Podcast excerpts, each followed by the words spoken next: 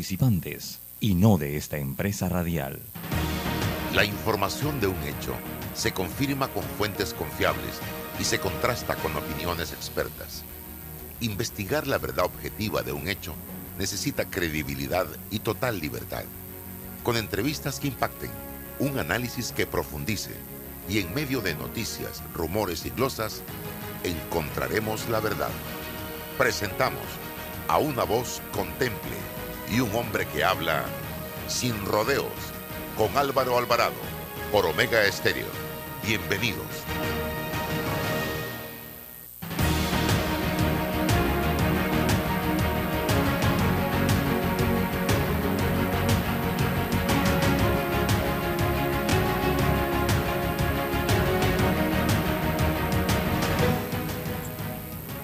¿Qué tal amigos? Tengan todos muy, pero muy buenos días, bienvenidos. Estamos en este su programa Sin Rodeos a través de Omega Estéreo, total cobertura nacional. Hoy hemos venido eh, hasta la provincia de Chiriquí, estamos por acá eh, para cumplir una serie de compromisos. Eh, vamos a participar este fin de semana de un retiro del movimiento de la Iglesia Matrimonio en Victoria, al que pertenecemos, la Iglesia Católica y será sábado y domingo en Boquete y ya estamos por acá en el aeropuerto Enrique Malek de la provincia de Chiriquí. Estamos con César eh, y hoy nuestro invitado, eh, don Rodrigo Noriega, porque vamos a hablar un poco de la actualidad nacional, el análisis de don Rodrigo Noriega, que siempre nos regala sus análisis a través del diario La Prensa y sí nos gustaría mucho conocer eh, algunas opiniones de él de lo que está sucediendo actualmente en el país. Y quiero comenzar inmediatamente, don Rodrigo, dándole la bienvenida.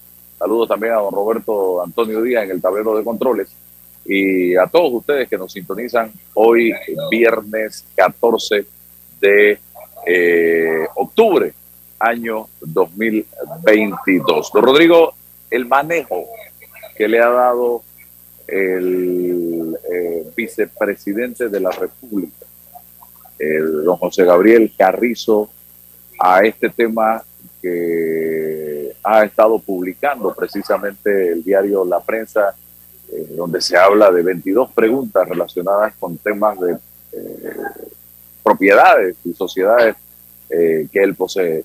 bienvenido y un poco de eso, del manejo que se le ha dado al mismo y el, la percepción que genera este manejo que le ha dado a la situación. Gracias Álvaro por la invitación, gracias César, eh, a don Roberto en los controles. Eh, mira, yo creo Álvaro que lo fundamental es entender que cuando uno es servidor público, uno se debe al contribuyente, uno se debe al ciudadano.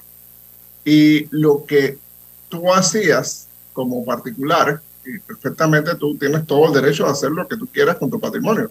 Si lo quieres poner en una sociedad anónima, en un plazo fijo, una fundación de interés privado o lo que sea, ese es tu problema. El tema es que cuando tú eres funcionario público, tú y por eh, extensión, tus familiares cercanos pasan a ser personajes políticamente expuestos. Entonces, tus acciones, tus movimientos de, patrimoniales, aunque tu familia es una familia eh, muy próspera, como el caso de la familia Spiegel, con una familia muy reconocida, muy respetada en Panamá, una familia muy trabajadora y ha tenido mucho éxito empresarial. Eh, aunque se dé ese caso, se necesita que no haya una duda, que no haya una mácula de opacidad. Eh, yo creo que él tenía la oportunidad, y todavía la tiene, la oportunidad de contestar las 22 preguntas, respondiendo eh, aquello que si tú tienes tu verdad y tienes tu fundamento, bueno, perfectamente tú puedes contestar preguntas sobre tus movimientos patrimoniales, la, la, adquisición de tus bienes y todo lo demás. Eh, para nadie es un secreto, Álvaro, que nuestra cultura panameña, nuestra cultura latina, nuestros padres, los suegros, los tíos, las tías, los padrinos, las madrinas, incluso cuando ya tú eres un adulto, eh, te apoyan económicamente, o te, dan un respaldo, o te abren la puerta para algo, o te, incluso te obsequian bienes eh, de, acuerdo con su condición económica. Eso, eso no es nada negativo, ni nada dudoso, ni nada ilegal.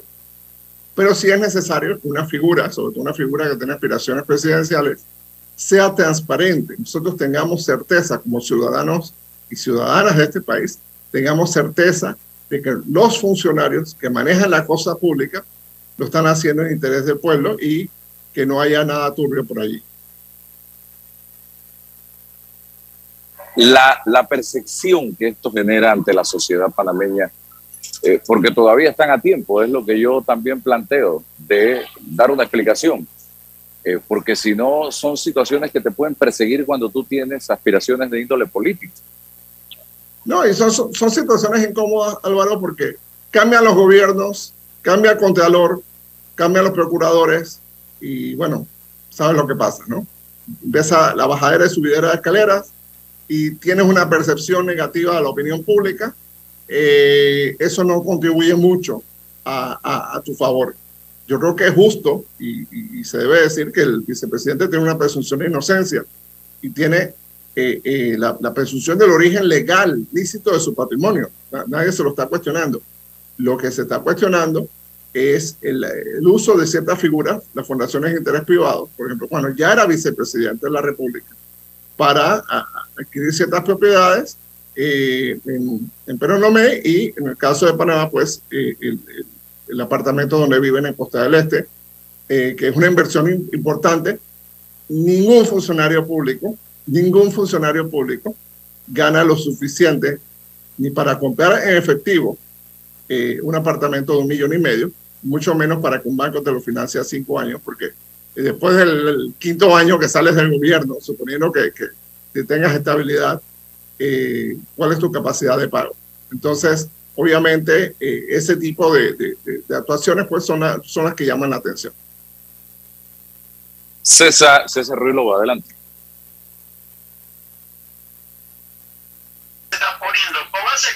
Buenos días, buenos días, eh, Álvaro, buenos días, Rodrigo. Bueno, hoy transmite a Álvaro desde la República Chiricana, así que hoy el, el programa es internacional, ¿no?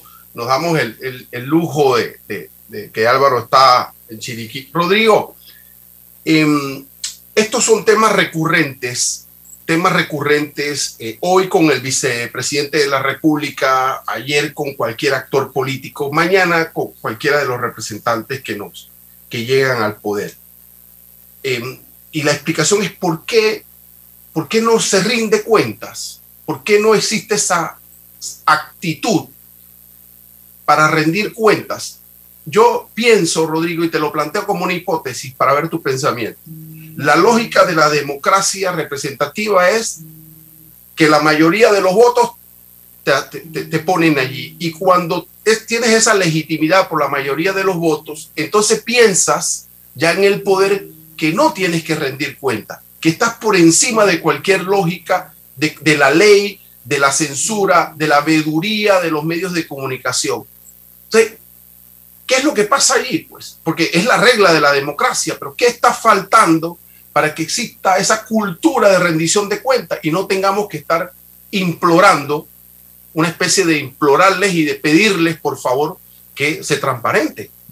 ¿Qué piensas? Tienes toda la razón, César, tienes toda la razón. Este es un tema cultural, de cultura política. La cultura política es cuando tengo un cargo público, representante de corregimiento, diputado, alcalde, ministro, presidente de la República, etcétera, eh, me gané la lotería, me gané el primer premio de la lotería y esto es mío. Entonces está todo el besamanos, todo el protocolo, los manzanillos, los saludos, su excelencia, la mejor mesa en los restaurantes, pasaporte diplomático, paso expedito aquí, eh, los, los, automóviles escolta con sirena, todo eso. Entonces se forma una cultura que, a menos que tú seas una persona de mucho carácter y de mucho temple, eh, se forma una cultura de que, ¿sabes qué? Esto es casi como si fuéramos parte de una monarquía. Entonces los monarcas no rinden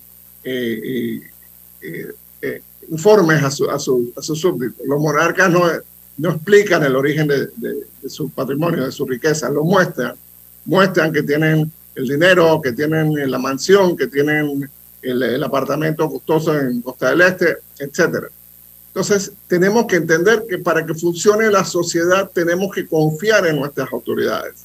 Imagínate que uno no confiara en su esposa o en su hermano, en su papá, en sus hijos, en sus vecinos, en el policía, en el médico. Esto sería la ley de hacerlo. Esto sería la ley de hacerlo. Entonces, para que funcione el Estado, tiene que haber un grado mínimo de confianza entre los ciudadanos y los administradores del Estado, que son pasajeros, son temporales. Muchos de ellos piensan que están pegados a la silla, ¿no, señores y, señoras? Eh, eh, en el 2024 muchos van para la calle. Y, cuidado que muchos más de lo que esperan. Entonces, eh, es necesario que se entienda, ¿sabes qué? Por tu reputación, para que nadie te mire mal, para que no, no empiece la máquina de rumores, él que tiene aspiraciones políticas, y es un hombre jovencísimo, es un hombre jovencísimo. Eh, José Gabriel Carrizo, si administra bien su vida, eh, sus decisiones políticas, es un hombre que tiene por delante 30 o 40 años de vida política, fácilmente. Entonces, no le conviene esa mácula, esa duda que te va a perseguir el resto de tu vida. Entonces, eh, es necesario para, para el propio bienestar del vicepresidente y para el bienestar del país. Mira, esto me lo pago el suelo, perfectamente. Ah, no, no es vergonzoso, no, perfectamente. Oye, claro, estoy casado con la hija de, del señor, como no, no me va a apoyar. Rodrigo. consideró que como era vicepresidente de la República, mira, te mereces esto. O sabes que me gané la lotería, me gané el gordito, no lo quiero decir. Rodrigo, pero ¿no te parece que, que estás rodeado de, de, esos, de esas personas que todo te dice que estás más bien? Él piensa que dar cuenta es quitarle poder, que lo hacerlo débil. ¿No, ¿No, te parece que juega un poco la psicología?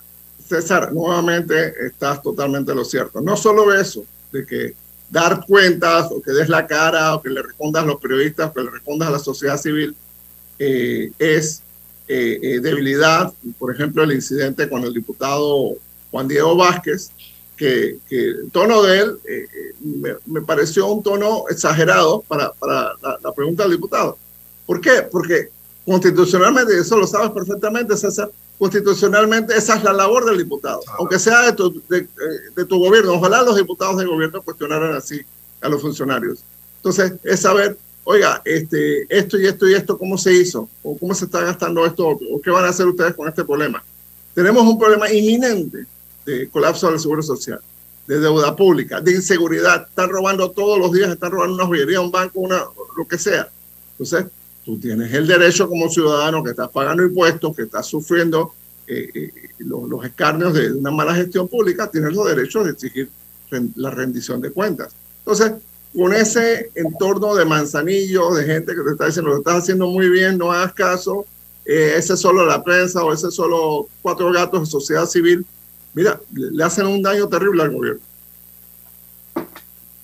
Ahora bien, Rodrigo, eh, la forma como han eh, respondido de una u otra manera a estas interrogantes de la prensa. Lo primero, eran ellos los únicos que tenían el cuestionario, adicional a quien hizo el cuestionario. Y quien hizo el cuestionario no lo va a publicar atacándose al mismo, evidentemente. Eh, sacan un video que por poco solo faltó que le pusieran la firma de quien lo hizo. Porque los que estamos en este mundo ya sabemos identificar cuando el ataque viene del innombrable, cuando el ataque viene del gobierno, cuando el ataque viene de otro grupo. Eso ya lo conocemos porque estamos acostumbrados a lidiar con esto. Y lo otro, después sacan eh, un, a la, a, la, faz del país un anuncio de que están siendo seguidos, de que los quieren prácticamente matar, de que hay que redoblar la seguridad, de que los están acosando.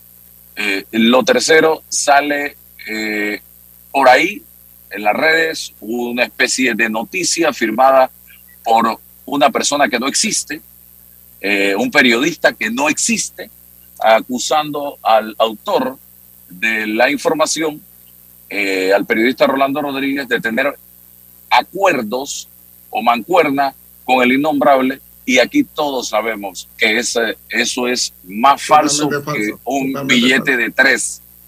Entonces, y que compró la casa con coimas eh, que es el ataque permanente hacia eh, precisamente los periodistas que de una u otra manera tratan de hacer su trabajo de forma independiente, eh, diciendo la verdad y no haciendo relaciones públicas. Rodrigo.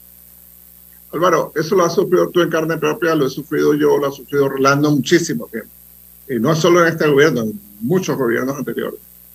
eh, la persecución, el estigma, la casa que compró con un préstamo hipotecario de la caja de ahorros, ese, ese préstamo hipotecario le ha costado la vida. Eh, y la afectación, pues, nuevamente es lo que decía César, que vivimos una cultura en que los políticos sienten que ya eh, yo soy don, a mí nadie me cuestiona, a mí nadie me examina. Entonces, eh, el contraataque, como bien lo, lo, señalaste, Álvaro, el contraataque revela la fuerza, revela quién es. Y como solíamos decir, el que calla otorga, aquí podemos decir que el que contraataca otorga. ¿Por qué? Porque si yo no tengo nada que ocultar, mira, este, la pregunta número siete no la voy a contestar porque es un tema muy personal, íntimo de mi familia. Pero todas las otras, aquí están, aquí está lo mío, aquí está mi declaración jurada de bienes que le presenté a la Contraloría. Mire, mire, y ya la, mi declaración de bienes, yo tenía incluido esto y esto y esto y esto. O sea, listo, se acabó, se acabó este bochinche. Se acabó este bochinche. Entonces, eh, lo que pasa es, si tú te sientes políticamente eh, invencible y tú sientes que nadie te puede cuestionar o que este es un ataque político, ya sea dentro del propio PRD o de afuera, entonces tú buscas eh, eh, la excusa. No, no, no, yo no voy a contestar porque esto en realidad es un ataque político de RM, o esto es un ataque político de mis contrincantes del PRD, o esto es un ataque político de los enemigos del gobierno, lo que sea. Y al vice, vicepresidente no le va a pasar nada, porque esto es un país pacífico él cuenta con vigilancia y protección del SPI. 99.99% de los panameños no tenemos vigilancia, no tenemos protección y tenemos que, que enfrentarnos a las calles. Entonces, en parte, el desconecte que ellos tienen, los políticos, con la realidad es ese. Como tú tienes SPI, tú no tienes que vivir tanques, como tú andas en carro alquilado, tú no tienes que sufrir el caer en, en, los cráteres que hay en las calles, y como tienes escolta, eh, no sufres para nada el problema de la inseguridad. A ti te cuidan la casa, te cuidan tus hijos cuando van a la escuela, te cuidan a ti, cuidan a tu señora o a tu cónyuge y así sucesivamente. Entonces, esa burbuja de irrealidad eh, no, existe para el resto del país. Y ellos viven en esta, en esta burbuja cuando, cuando tú te los encuentras cinco o seis años después de que han salido del poder, andan por ahí ínrimos, que nadie los saluda, nadie los considera. Entonces, eh, eh, sí, entonces, eh, eso, eso realmente te demuestra la desconexión que hay con la realidad.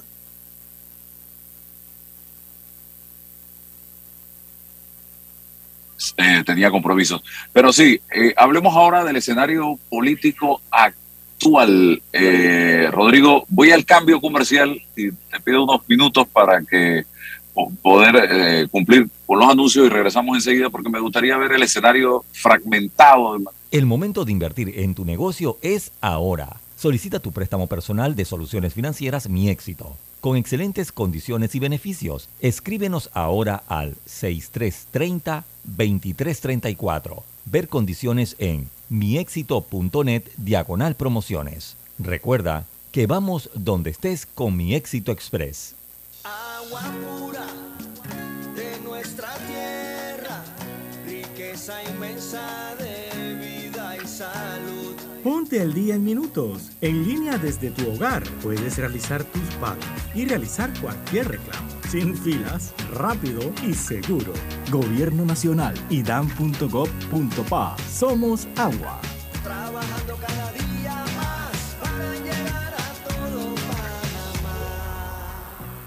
Llega el October Motor Fest y Bahía Motors te trae las mejores opciones para tu nuevo vehículo con sus marcas Honda y Greeley. Pásate por sus stands del 13 al 16 de octubre en Panamá Convention Center y aprovecha las ofertas especiales que tiene para ti. No hay nada como el respaldo de Bahía Motors. Bueno, yo veo que la carretera acá en Lomacobá está avanzando. Yo me dedico a la venta de frutas y vegetales, abastecos, abarroterías y tienditas. Y uno se pone contento, pues, de que con la construcción de todos estos carriles que están haciendo, voy a poder llegar más rápido allá a la ciudad y voy a repartir todo en menos tiempo y ahorrarme plata en gasolina. Ya falta menos. La ampliación del tramo entre el Puente de las Américas y Arraiján lleva más del 50% de avance. Y al terminar, será más fácil entrar y salir de la ciudad, mejorando la vida de cientos de miles de panameños. Ministerio de Obras Públicas, Gobierno Nacional. ¿Quieres quedar a la altura con tu familia? tus amigos, tu pareja, tu esposo, tus hijos? Prueba 1820, un café 100% de altura. Arrancó el proyecto Censal con la prueba tecnológica. Del 18 de septiembre al 15 de octubre estaremos midiendo nuestras plataformas tecnológicas, flujo de procesos y el desempeño de nuestro talento humano. Hagamos de los censos década 2020 todo un éxito. La prueba tecnológica la haremos en ciertas áreas de Tocumen, Capira y en todo Altos de los Lagos en Colón. Recuerda, del 18 de septiembre al 15 de octubre llevaremos a cabo la fase presencial, porque uno a uno hacemos grande a Panamá. Hace 25 años llegó Más Móvil, la señal que el país esperaba para avanzar con las últimas tecnologías. Una señal de unión que ha cerrado brechas, una señal de progreso con grandes aportes a la economía de Panamá, una señal de innovación con una potente red de fibra, más TV total y más Wi-Fi 360. A simple vista es solo tecnología, pero es el talento de nuestra gente, la verdadera señal del futuro. Más Móvil, la señal de Panamá. En Caja de Ahorros te abrimos el camino para cuidar el planeta. Ven por tu préstamo de auto híbrido o eléctrico desde el 4.75% de interés y 0% de comisión de cierre. Caja de Ahorros, el banco de la familia parameña. Aplica para préstamos de autos nuevos, híbridos o eléctricos. Abono mínimo desde el 15%. Plazo máximo de 84 meses. La tasa efectiva va desde 4.75%. Aplica FESI. Las condiciones del préstamo y aprobación quedan sujetas a las políticas y parámetros del banco. No aplica con otras promociones, ofertas o descuentos legales. No aplica para colaboradores de caja de ahorros. Al que madruga, el metro lo ayuda. Ahora de lunes a viernes podrás viajar con nosotros desde las 4 y 30 M hasta las 11 PM. Metro de Panamá, elevando tu tren de vida. Me niego a ponerme lentes. En Sosa y Arango hay aros espectaculares de colores y formas para cambiar tu estilo cada día. ¿Y ofrecen alguna garantía? Tenemos 85 años haciéndolo bien. Ofrecemos garantía de un mes en lentes. Óptica Sosa y Arango. Tenemos todo para ti. Bambito Agua de Manantial. Agua de origen volcánico filtrada naturalmente. Envasada en su punto de origen. Para pedidos 206-0019 6942-2262. Bambito Agua de Manantial. Conoce a uno de los mineros profesionales de Cobre Panamá. Mi nombre es Edwin Salazar, gerente de producción mina. Ingresé a Cobre Panamá en el 2015 como asesor de recursos humanos. Cuando ingresé estábamos en la etapa de construcción, toda la planificación para la formación de los operadores que tenemos hoy en día, todos panameños. Creo que ha sido una trayectoria interesante y enriquecedora de mi parte. Sigue la historia de este panameño en nuestras redes sociales arroba Cobre Panamá y descubre por qué Cobre es el futuro. En Panama Ports nos mueve lo que a ti te mueve. En estos 25 años para el puerto y para nuestros colaboradores, cada día representó un nuevo reto. Pero gracias a ese esfuerzo, a esas ganas de crecer y de salir adelante, es lo que nos ha llevado a estar donde nos encontramos hoy. Panama Ports, 25 años unidos a Panamá. Arrancó el proyecto Censal con la prueba tecnológica. Del 18 de septiembre al 15 de octubre estaremos midiendo nuestras plataformas tecnológicas, flujo de procesos y el desempeño de nuestro talento humano. Hagamos de los censos década 2020 todo un éxito. La prueba tecnológica la haremos en ciertas áreas de Tocumen, Capira y en todo Altos de los Lagos en Colón. Recuerda, del 18 de septiembre al 15 de octubre llevaremos a cabo la fase presencial, porque uno a uno hacemos grande a Panamá. En Caja de Ahorros te abrimos el camino para cuidar el planeta. Ven por tu préstamo de auto híbrido o eléctrico desde el 4.75% de interés y 0% de comisión de cierre. Caja de Ahorros, el banco de la familia parameña. Aplica para préstamos de autos nuevos, híbridos o eléctricos. Abono mínimo desde el 15%. Plazo máximo de 84 meses. La tasa efectiva va desde 4.75%. Aplica FESI. Las condiciones del préstamo y aprobación quedan sujetas a las políticas y parámetros del banco. Aplica con otras promociones, ofertas o descuentos legales. No aplica para colaboradores de caja de ahorros. Llega el October Motor Fest y Bahía Motors te trae las mejores opciones para tu nuevo vehículo con sus marcas Honda y Greeley. Pásate por sus stands del 13 al 16 de octubre en Panamá Convention Center y aprovecha las ofertas especiales que tiene para ti. No hay nada como el respaldo de Bahía Motors. ¿Ya tienes todas tus vacunas? Protégete de enfermedades y sus complicaciones en el futuro. Prevenir es la clave para una vida sana. Las vacunas son seguras. Caja de Seguro Social. Aquí, ahora, siempre. De trabajador a trabajador, apoyémonos los unos a los otros, porque es así como se hace un Panamá tan fuerte como el cemento. Cemento Chagres, el cemento panameño que nos une. En Panama Ports nos mueve lo que a ti te mueve. En estos 25 años para el puerto y para nuestros colaboradores, cada día representó un nuevo reto.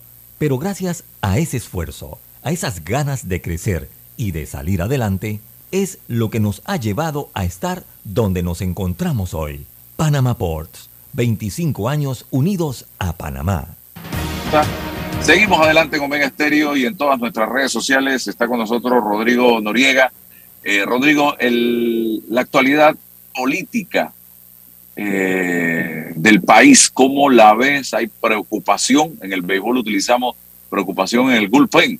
¿Hay preocupación de parte suya en este momento? Sí, cómo no, cómo no. Eh, siento que quizás este es el momento más enturbiado en la época democrática de la realidad de los partidos políticos. Tienes detalles como que no sabes, por ejemplo, si Romulo Rux va a ser candidato, porque no sabes si va a quedar con partido político. Eh, los principales, algunos de los principales líderes panameñistas están corriendo por la libre postulación. El PRD que se ve como el partido más fuerte, acaba de, inscribir 51 mil personas, podemos discutir cómo lo hizo.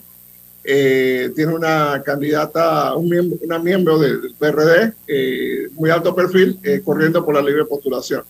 Tienes la situación judicial del señor RM, tienes el tema, por ejemplo, de, de, lo que vaya a pasar con la libre postulación finalmente, porque hay una serie de fallos pendientes en la Corte Suprema de Justicia eh, en fin, o sea, es un panorama político bastante enredado, bastante enredado, además de el deterioro natural que tienen los gobiernos cuando están en el último año.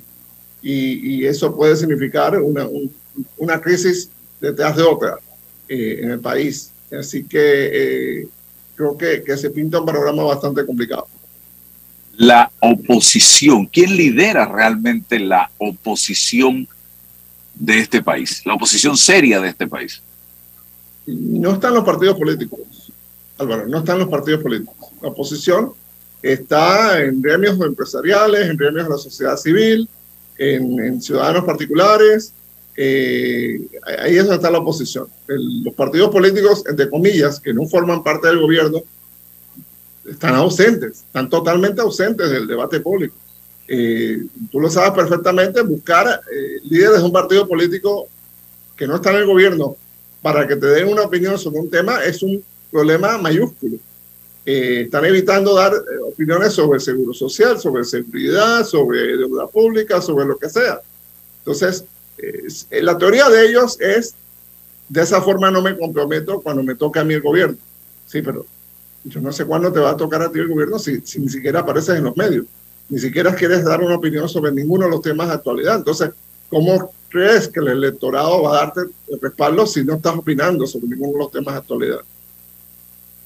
¿Tiene Rodrigo confianza en la justicia panameña en este momento? Ahora sí, ahora sí. Eh, creo que esto hay que reconocérselo al presidente Laurentino Cortizo. Las designaciones que ha hecho hasta la fecha en la Corte Suprema de Justicia han sido de primer nivel ha sido de primer nivel. Eh, la Corte está funcionando mucho mejor en manos de la magistrada María López Arias. Eh, claro, acaba de empezar. O sea, este es un proceso que va a tomar no dos años, no cuatro años. Este es un proceso que puede tomar diez años, sanear a la justicia panameña. Entonces es importante seguir apoyando la designación de personas correctas y además apoyar que el órgano judicial y el Ministerio Público tengan los fondos, tengan los fondos, porque no se puede hacer justicia, Álvaro, lo sabes perfectamente, eh, con la situación que tienen muchos de los juzgados de este país, con la situación que tienen muchas de las fiscalías de este país, que no tienen recursos, que no hay transporte, que no hay mensajero, que no hay plata para fotocopiadora, que eh, quedaron pendientes de tal o cual cosa, que no hay plata para pagar una traducción de un documento que vino en el extranjero. Entonces, nuestro país aspira a ser un país del primer mundo sus servicios públicos, y la justicia es un servicio público, deben funcionar como un reloj, deben funcionar como funcionarían en un país de primer mundo. Tenemos el talento, afortunadamente tenemos gente como María Eugenia López Arias, como la jueza Valoriza Martínez, que, que tienen el corazón donde tienen que tenerlo y creo que es justo, necesario que le apoyemos con mayor presupuesto y con un respaldo de la opinión pública. Han ocurrido dos cosas recientemente en materia judicial. La primera, el caso de los helicópteros, que se revirtió una decisión. La segunda, el caso de Lavallato, se revierte una decisión. ¿Qué mensaje manda esto a la sociedad eh, panameña en este momento? Es una luz de esperanza en cuanto al tema de la justicia y lo otro, ¿qué espera eh, Rodrigo Noriega de el caso Odebrecht luego de que nos enteráramos de la fiesta, la parranda, la orgía de dinero que había en este país en ese quinquenio 2009-2014 y que parece que todavía hay gente que no lo ha entendido o no lo quiere entender. Totalmente de acuerdo, Álvaro. Mira, eh, las revocaciones de los obedecimientos en tiempos recientes creo que mandan una luz de esperanza. los panameños somos un poco cínicos sobre la justicia. Hemos pensado, porque así ha sido en los últimos eh, par de décadas, que no va a pasar nada. Eh, creo que en este caso sí va a pasar algo, va a pasar algo muy histórico.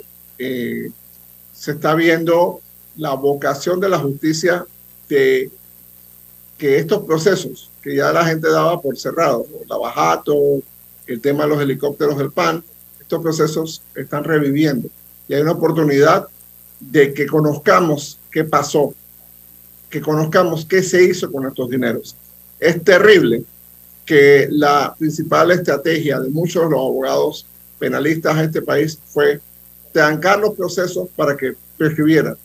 Es terrible porque eso dice mucho, sí, si yo tengo que trancar un, caso para que mi cliente gane, eh, pues ya te puedes imaginar lo que en el fondo eso revela. Eh, en cuanto al caso Odebrecht, Álvaro, recordemos que son varios casos Odebrecht. Este es el primero, este es lo que yo llamo el caso grande. Pero hay un caso de Odebrecht de una plata que está congelada en Suiza. Hay un caso de Odebrecht que tiene que ver con las líneas del metro. Eh, hay un caso de Odebrecht que tiene que ver con proyecto este que se llamó Patrimonio Histórico, que tenía que ver con Panamá Viejo, con unos pasos elevados que se hicieron por, por toda la ciudad. Eh, entonces, este es el primero. Yo creo que este es el que va a establecer el estándar eh, para, para todos los demás.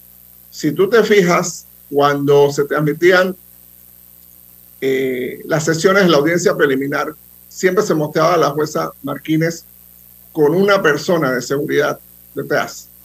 Eh, ese es un mensaje que manda la Corte Suprema, porque esa persona de seguridad es de la Corte.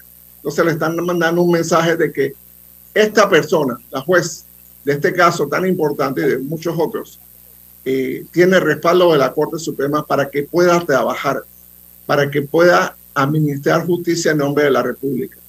Igualmente, eh, necesitamos que el Ministerio Público refuerce el bullpen, Álvaro. Necesitamos que las mejores pictures del Ministerio Público que conocen este caso, el, caso de Brecht, estamos hablando de las fiscales Zuleika Moore y Tania Sterling, regresen al juego. ¿Por qué? Porque la parte fácil fue la que acabó de pasar, la audiencia preliminar. La parte difícil es la que va a suceder el próximo año, esperemos, con la audiencia de fondo. Entonces va a ser un puñado de fiscales contra 37 abogados y, allí sí necesitas reforzar esa línea. Y las que mejores conocen, las que mejor conocen ese expediente, las que hicieron esa investigación, son Tania Sterling y Zuleika Moore. Y no ha habido ninguna razón ningún, de fondo para, para apartarlas del caso. Si el procurador Caraballo o las personas que, que trataron de influenciarlo, que han influenciado su, su pensar sobre este tema, eh, tienen alguna evidencia de que estas fiscales actuaron incorrectamente, bueno, denúncienlas y, hagan el proceso correspondiente. En caso contrario, dejen que las fiscales terminen el proceso de Brecht. ¿Por qué? Porque ellas son las que mejor lo conocen, ellas lo trabajaron por cinco años.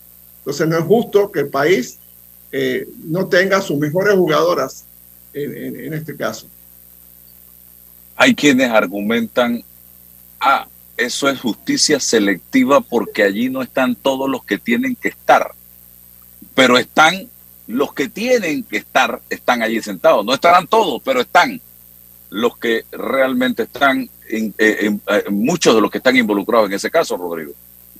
Totalmente de acuerdo contigo, Álvaro. Hay, hay gente que falta, perdón, hay, gente que falta. Y hay bancos que faltan en, ese caso. Porque Odebrecht no pudo haber pagado las coimas en Panamá y lavado ese dinero sin la cooperación de varios bancos en Panamá. Y esos bancos no están ahí. Hay ejecutivos de esos bancos. Te, lo pongo de una forma muy sencilla, Álvaro. Si tú eres la cuenta más grande de un banco, banco panameño, y Álvaro Alvarado es la cuenta más grande, una cuenta multimillonaria en ese banco. Si algo le pasa a esa cuenta, hombre, toda la junta directiva tiene que saberlo. Porque si mi cliente más grande se lleva esa plata, yo tengo que ver de dónde saco esos millones de dólares para respaldar la acción del banco. Entonces, es mentira que un oficial de segundo nivel fue el, el, la cabeza de todo el asunto. Él solito sacó las copias, dio las autorizaciones, mandó las transacciones, hizo los cables, hizo todo. Él solito. Eso es mentira. Allí, allí tuvo que haber mayor responsabilidad de altos directivos del banco, incluso de miembros de la junta directiva, incluso de accionistas importantes para hacer ese tipo de cosas. Ellos quedaron por fuera. También quedó por fuera eh, todo lo referente al gobierno de Martín Torrijos. Eh, pienso que en gran parte se beneficiaron del cambio en la ley penal que hizo el presidente Martinelli, de que redujo el término de prescripción de, los de estos delitos al haberlo reducido, prácticamente eximió eh, cualquier conducta delictiva que se hubiera cometido en el gobierno del presidente Martín Torrijos. Entonces, eso quedó por fuera.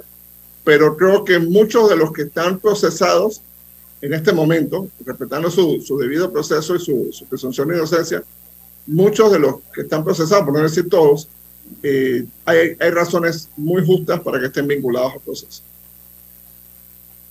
¿Cómo se siente un hombre como usted, don Rodrigo, cuando escucha a gente prácticamente aplaudir aquello de, caramba, robó pero hizo?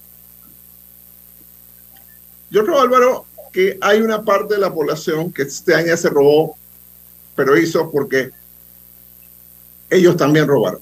Ellos también fueron botellas, ellos también les dieron sobrecostos, ellos también les dieron empleos que, que, que no existían y o tenían familiares que se beneficiaron de eso. Pero además había una falsa sensación de actividad económica.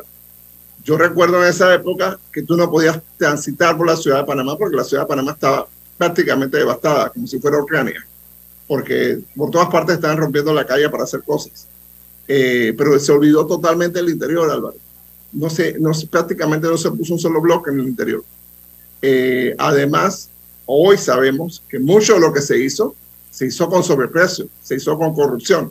Y hoy tenemos hospitales abandonados, tenemos canchas deportivas abandonadas, tenemos proyectos de riego abandonados, tenemos un montón de cosas que a lo mejor el país necesitaba, pero en, esa orgía de, licitaciones, de, contrataciones públicas exageradas, eh, pues se desperdiciaron miles de millones de dólares de los panameños miles de millones de dólares que hoy tendríamos, que serían más empleos, mejor educación, mejor salud, mejores calles, más agua para todo el mundo. Y no lo tenemos. el señor Martinelli agarró la deuda pública, la aumentó en 90% de su gobierno. el señor Varela la, aumentó eh, prácticamente otro 30-40% y bueno, y este gobierno que rompió todas las marcas. Pero realmente, eh, Álvaro, creo que fue una década perdida para los panameños, porque ese dinero Álvaro se hubiera invertido correctamente en, en justicia, en educación, en salud, en producción agropecuaria, en caminos de producción, en fomentar empresas, en eh, sanear este país. Vamos, Panamá sería hoy Suiza. Rodrigo, estamos al borde de una situación social complicada si no tomamos decisiones contundentes, certeras en el tema de la caja de seguro social. Tan grave la situación que en el 2024 simple y sencillamente todos los jubilados del país podrán correr el riesgo de levantarse una mañana y no tener un centavo en, eh, el, cajero automático, que es donde reciben precisamente el pago de la jubilación. Y yo no veo en este momento esa euforia gubernamental por atacar este problema con la velocidad que lo necesita cuando ya 2024 está a la vuelta de la esquina y que lo que se necesita no es otra cosa que dinero. Estamos hablando de más de 60 mil millones de dólares para que el último jubilado del sistema este eh, solidario reciba su pago.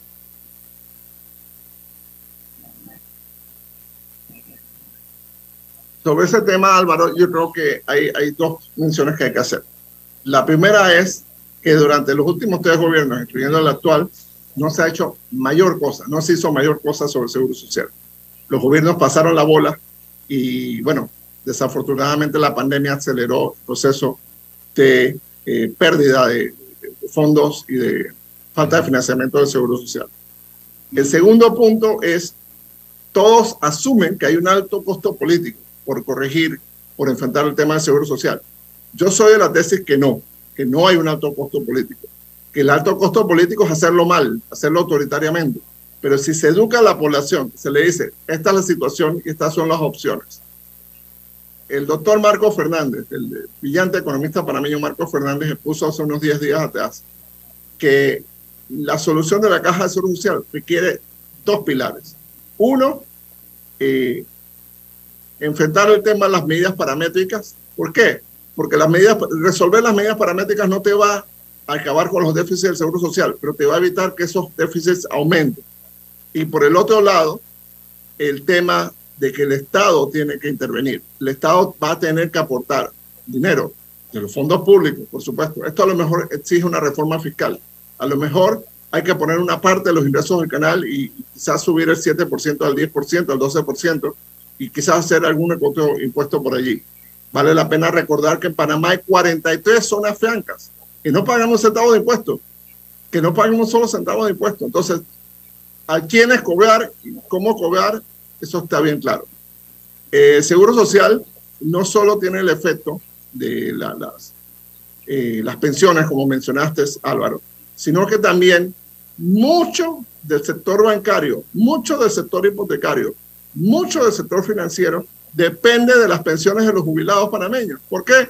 Porque son el respaldo, porque esas pensiones eh, garantizan préstamos, garantizan viviendas, garantizan eh, tarjetas de crédito, son el financiamiento de colegiatura privada, son el financiamiento de viviendas, son el financiamiento de viajes, son el financiamiento de supermercados, de medicinas. Entonces el efecto sería catastrófico en toda la economía. Así que yo creo que es necesario entender que la caja de seguro social ya dejó de ser un problema político, es un problema existencial de Panamá. Si los políticos entienden que deben sincerarse con la población, y esto necesita una pequeña campaña educativa, y luego, bueno, estos son los cambios que hay que hacer. Pero yo creo que huir del tema es un acto de cobardía y un acto de alta traición al país las cosas en el PRD, ¿cómo las estás viendo, Rodrigo, en este momento? Eh, el PRD está muy dividido. El PRD está muy dividido. Obviamente quienes controlan el PRD son los diputados. Son los diputados, y no todos los diputados, son por supuesto el grupo de Benicio Robinson, eh, Raúl Pineda, Cristiano Dames, son los que controlan el PRD. Ellos, eh, vamos, no, no me gusta usar el término extorsionan, pero vamos a decir, ellos están en un plan de transaccional con el gobierno del presidente Cortizo. Eh, creo que todavía no están convencidos de que deben respaldar a, a Gaby Carrizo como candidato presidencial y están buscando opciones. Están buscando opciones. Los próximos ocho meses, Álvaro, son bien delicados. ¿Por qué? Porque vienen las elecciones primarias del PRD. Entonces vamos a ver nombramientos, vamos a ver contrataciones, vamos a ver eh, estas leyes exorbitantes de doble salario, de aumenta el presupuesto de la UNACHI, que eh, aumenta los fondos para las alcaldías, etcétera, una forma de obtener el respaldo interno del PRD. Eh, yo no sé si efectivamente eso es lo que le conviene al país, que las primarias del PRD nos cuesten más dinero que lo que debería ponerse en la caja del seguro social, pero es lo que va a pasar. En los próximos ocho meses vamos a ver todo bajo la lupa electoral. Y, ojo, acabada la primaria del PRD, eso no significa que ganaron la presidencia de la República. Vendrá una competencia feroz por la presidencia de la República en mayo de 2024. Así que es un periodo de más o menos 18 o 20 meses eh, de una política electoral frustrante, poco creativa, dependiente de fondos públicos y dependientes de los grandes donantes. Pero Rodrigo, es, a mi parecer, usted tendrá su punto de vista al respecto, no hemos hablado del tema. Es el momento o la ocasión histórica después de eh, la invasión en la que, no sé, siento que un partido en gobierno tiene más posibilidades de reelegirse en un escenario totalmente fragmentado como el que estamos viviendo y sin liderazgos opositores. Tienes toda la razón, Álvaro. Pero estamos suponiendo que eh, la mayoría de los partidos que están ahora mismo eh, insinuando que van a competir van a hacerlo de forma diferenciada. Yo creo que hay posibilidades de que haya una gran alianza opositora. Lo que no está claro es si va a ser Rómulo Rux o José Blandón o Ricardo Lombana o quién pero creo que eso se va a ir eh, cociendo. Eh, hay muchos intereses eh, que están respaldando que en Panamá haya una fragmentación política, pero creo que hay muy, muy buenos panameños y panameñas que están trabajando para que haya un frente unido, un frente común que vaya a las elecciones de, del 2024 precisamente para, para este tema. El PRD, precisamente por el tamaño que tiene, por todo este esfuerzo de, de recaudación y de aumento de sus inscripciones, tiene una figura muy poderosa. Se puede repetir lo de 1994, que, que en un escenario en que había siete candidatos presidenciales, el PRD ganó pues, raspando. O puede ocurrir pues que se repita eh, lo de 1989, que hay una gran unión eh, opositora y eh, aparezca un candidato que a lo mejor ni conocemos, candidato o candidata que en este momento, cuidado que no está, no está en la palestra y puede ser el próximo presidente o presidenta de la República. Entonces creo que ahora mismo está abierta la decisión. Otra cosa que yo veo y es el caso de los 15 diputados que lidera Yanivel Abreu de Cambio Democrático.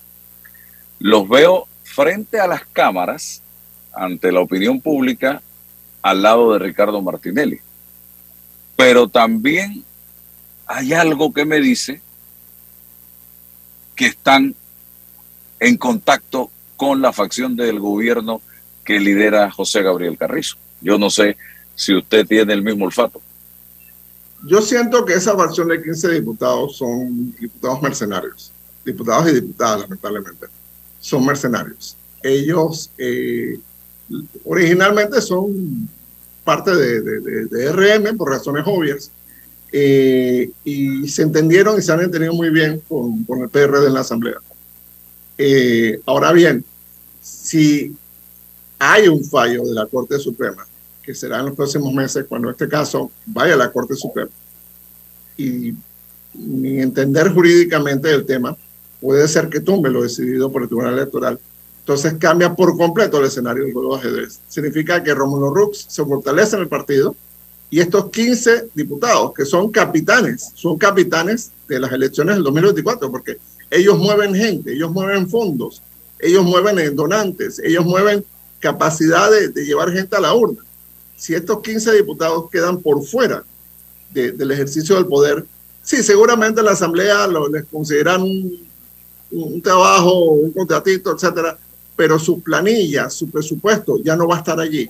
Entonces, eh, eso va a ser un golpe duro, duro para, para la candidatura de RM y fortalece la mano de, de Rómulo. Entonces, por eso es que, que mi, tesis todavía es que esto está muy, muy verde, todavía está en, flujo porque hay muchas cartas eh, que no han caído sobre la mesa. Eh, está este tema de los 15 diputados, está el tema del juicio de Derbech y otras cosas más, eh, está el tema del propio Carrizo, está el tema de los independientes, está el tema de, de con qué plataforma va a salir Ricardo Lomana. O sea que hay, todavía demasiadas opciones, ¿no? está tan claro el ambiente. Sí siento que el PRD está muy fuerte, pero no el PRD con esta cabeza, sino que puede ser que haya espacio para otra persona. creo que Cristiano Dame está corriendo no para él, sino que está corriendo para otra persona. Le está calentando la silla. No sé quién es esa otra persona y muchos de mis amigos en el PRD tampoco me, me, han querido decirlo, a lo mejor ellos no saben, pero eh, me da la impresión que, estos amagos de Cristiano Adames eh, son eh, calentamiento de silla para un tercero, que no es Gaby Carriz. Y en el sector independiente, ¿quién pudiera ser el Ricardo Lombana en esta vuelta, viendo el escenario como lo estamos viendo, Rodrigo? Mira, los dos candidatos independientes, entre comillas, independientes más fuertes, eh, son dos eh, parameñistas. Eh, me parece que Melitón Arrocha está teniendo una fuerza que no me, la, no me la sospechaba en la recolección de firmas, y Eduardo Quirós. Esto es una maratón, ojo, los datos de, de octubre del 2022 para nada van a ser los mismos datos de julio del 2023, que es cuando termina esto. Eh, creo que cualquiera de ellos, Eduardo o Melitón, o por decir algo, Paco Carrera, por ejemplo, eh, pueden ser un buen contendiente. E incluso pueden llegar a liderar un, frente unificado. ¿Por qué no menciona la diputada Zulay? Porque hay un caso en la Corte, hay una demanda de constitucionalidad contra eh, su su participación como candidata en este proceso. Así que nuevamente, yo no sé si en seis meses, nueve meses, un año, la Corte va a decir, sabes que tú no puedes correr como independiente. Eh, así que eh, eso, si se decide para su lado, también afectaría a Melitón Arrocha, porque él sigue siendo miembro del panameñismo. Katy Levy y Eduardo Quiroz sí renunciaron al panameñismo. Entonces, eh, vamos a ver qué puede pasar por esa vía. Una reflexión final, Rodrigo, acerca de el futuro del país, que como lo hemos analizado en la mañana de hoy, está bastante complejo y se presenta un escenario eh, inédito si lo comparamos con el 89 de esta parte. Sí, yo creo, Álvaro, primero que todo hay que ser optimista. ¿Por qué? Porque el que es pesimista eh, usualmente es el derrotado.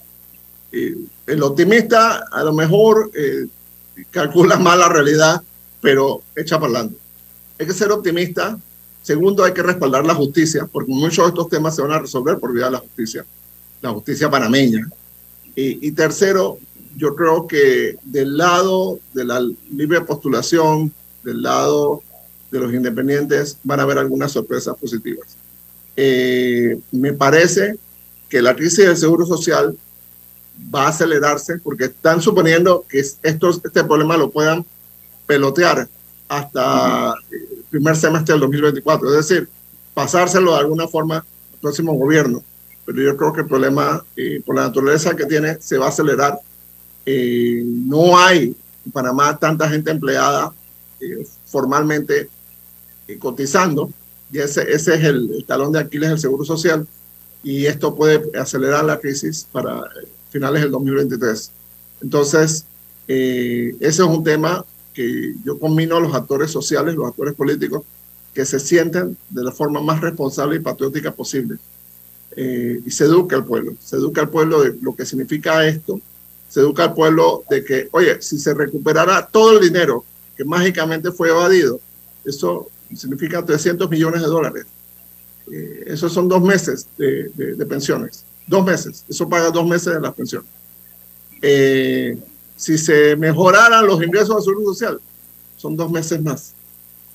Quiere decir que tienes ocho meses eh, que, no vas a, que tienes que ver cómo vas a poderlo pagar. Del primer año, ojo, ya el segundo año no sabemos cómo lo vamos a hacer. Entonces, esto requiere patriotismo, requiere civismo, requiere que todos los actores políticos se sienten y, y de forma responsable, de forma cívica, digan, sabes que el Seguro Social no puede ser objeto de, un rejuego electoral. Tenemos que decirle a la población la verdad y tenemos que encontrar una, una solución en consenso. Una solución, Álvaro, que no puede ser robarle las pensiones a, a los jóvenes del, programa mixto que han estado aportando.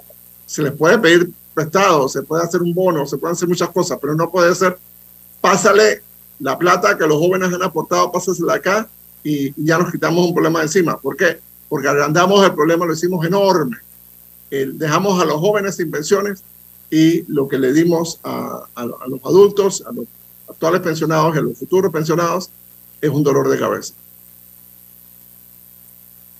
Muchísimas, muchísimas gracias, Rodrigo, por haber compartido con nosotros este viernes aquí en este su programa Sin Rodeos a través de Omega Estéreo. Interesante el análisis que hemos hecho de la realidad eh, nacional. Así que vamos a la pausa. Eh, estamos en contacto, Rodrigo. Que pase un excelente Gracias, Álvaro. Muchas gracias.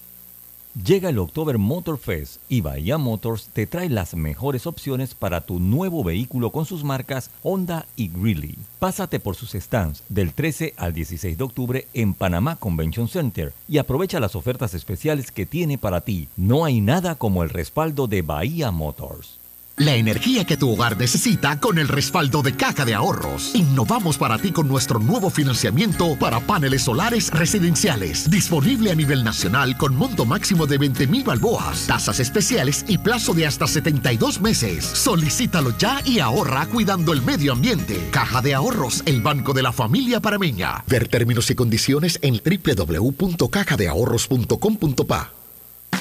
Arrancó el proyecto Censal con la prueba tecnológica. Del 18 de septiembre al 15 de octubre estaremos midiendo nuestras plataformas tecnológicas, flujo de procesos y el desempeño de nuestro talento humano. Hagamos de los censos década 2020 todo un éxito.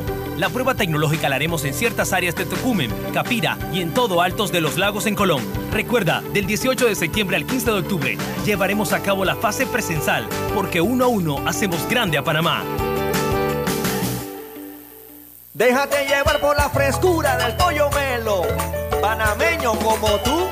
Déjate llevar por la frescura del pollo melo. Variedad y calidad. Melo. Frescura de altos estándares. la calidad es una promesa para llevarte el pollo melo siempre fresco hasta tu mesa. Déjate llevar por la frescura del pollo melo. Por su sabor y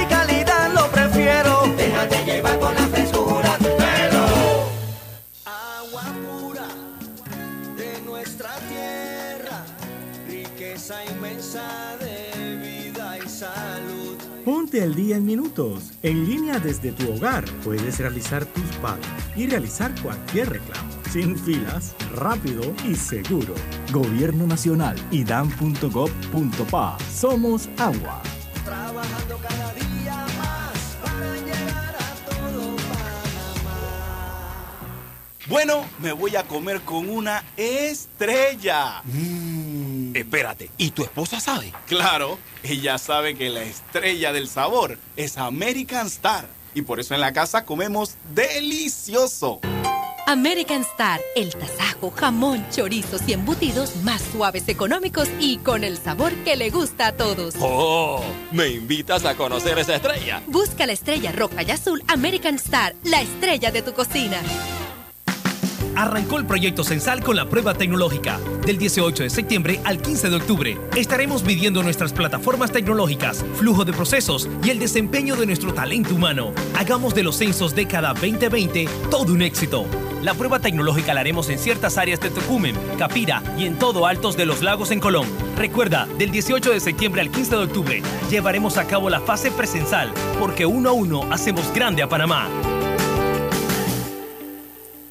Llega el October Motor Fest y Bahía Motors te trae las mejores opciones para tu nuevo vehículo con sus marcas Honda y Greeley. Pásate por sus stands del 13 al 16 de octubre en Panamá Convention Center y aprovecha las ofertas especiales que tiene para ti. No hay nada como el respaldo de Bahía Motors. Paso a paso se construyen los cimientos de la Línea 3, una obra que cambiará la manera de transportarse de más de 500.000 residentes de Panamá Oeste. Metro de Panamá, elevando tu tren de vida. En Caja de Ahorros te abrimos el camino para cuidar el planeta. Ven por tu préstamo de auto híbrido o eléctrico desde el 4.75% de interés y 0% de comisión de cierre. Caja de Ahorros, el banco de la familia parameña. Aplica para préstamos de autos nuevos, híbridos o eléctricos. Abono mínimo desde el 15%. Plazo máximo de 84 meses. La tasa efectiva va desde 4.75%. Aplica FESI. Las condiciones del préstamo y aprobación quedan sujetas a las políticas y parámetros del banco. Aplica con otras promociones, ofertas o descuentos legales. No aplica para colaboradores de caja de ahorros. La información de un hecho se confirma con fuentes confiables y se contrasta con opiniones expertas. Investigar la verdad objetiva de un hecho necesita credibilidad y total libertad. Con entrevistas que impacten, un análisis que profundice y en medio de noticias, rumores y glosas, encontraremos la verdad. Presentamos a una voz contemple y un hombre que habla sin rodeos con Álvaro Alvarado por Omega Estéreo. Gracias por su sintonía. Bueno, y será hasta el próximo lunes con más Sin Rodeos a través de la cadena nacional simultánea Omega Estéreo. Vamos en breve a iniciar con Back to Back Hits, dos canciones seguidas de tus artistas favoritos aquí en Omega Estéreo a partir de este momento. En Omega Estéreo estamos evolucionando para ti.